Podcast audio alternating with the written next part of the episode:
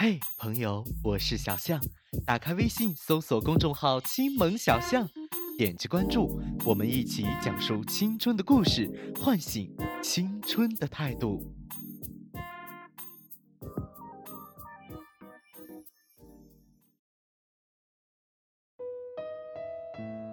每天接一杯，生活很解渴。听众朋友们，大家好，这里是小象电台桶装朋友，我是小王。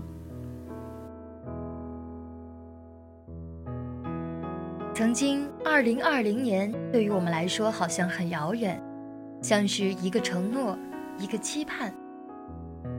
很多人都期待着二零二零的到来，期盼能在这崭新的二零二零里考上理想的学校，或者收获甜蜜的爱情，又或者找到理想的工作，等等等等。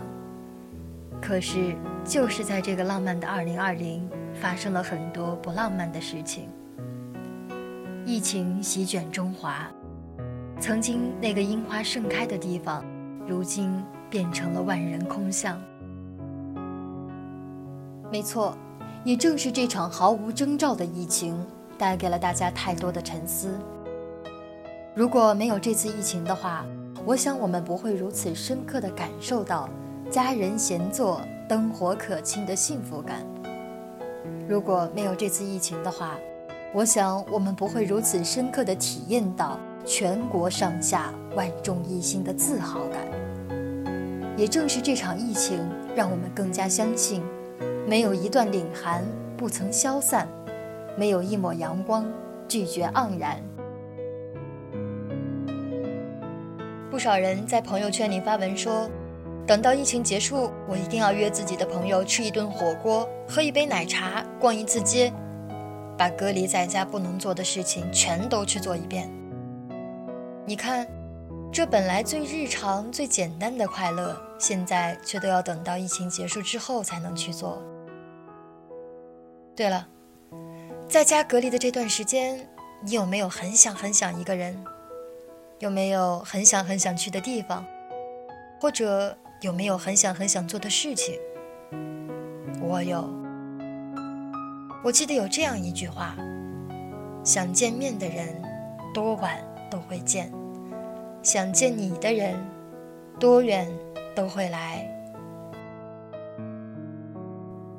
前几天有跟朋友在聊天，我说这都两个多月没见了，居然还有点想你了。他说：“那我让男朋友开车带我来找你吧。”我半推半就。虽然这朋友的男朋友也算上是朋友吧，但实在是不想麻烦别人。到最后呢，我还是一如既往的没拗过他。因为疫情，我们默契的选择在了小区门口见面。给门卫爷爷看了我的健康码，就迅速的跳到了他的身上。那是久违了两个月的拥抱啊。他好像胖了点儿，又好像没有胖。还是那个样子，憨憨的。大概是因为能让我和他在这样特殊的时候见上一面，看着送他来的男朋友，居然也比以前更高大帅气了些。匆匆说了几句话，就把他们轰走了。特殊时期总要特殊对待嘛。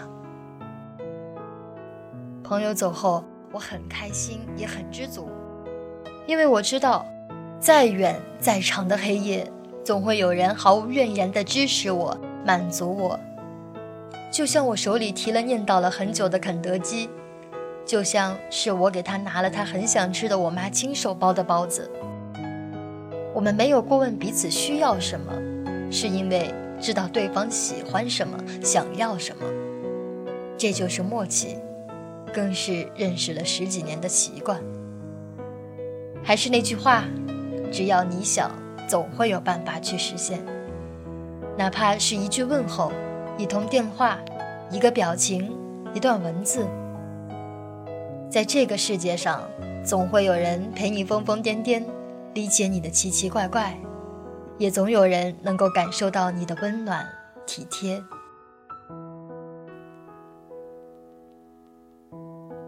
截止到今天，我收到了很多开学和复工的通知。如果没有这次疫情的话，这个时间学生应该在忙着上学，上班族忙着工作，哪里还有这么长时间陪伴家人？大概也正是因为有这么长时间的陪伴，让我发现了爸妈鬓角长出的白发，爷爷奶奶日渐沉重的步伐。弟弟妹妹也开始像个大人一样的说话。是啊，我们都在被忽略的时光里长大了，变老了。而这些也是这次疫情教会我的东西。我们真的应该停下来，去看看被自己忽略的人，爱自己，更要爱家人。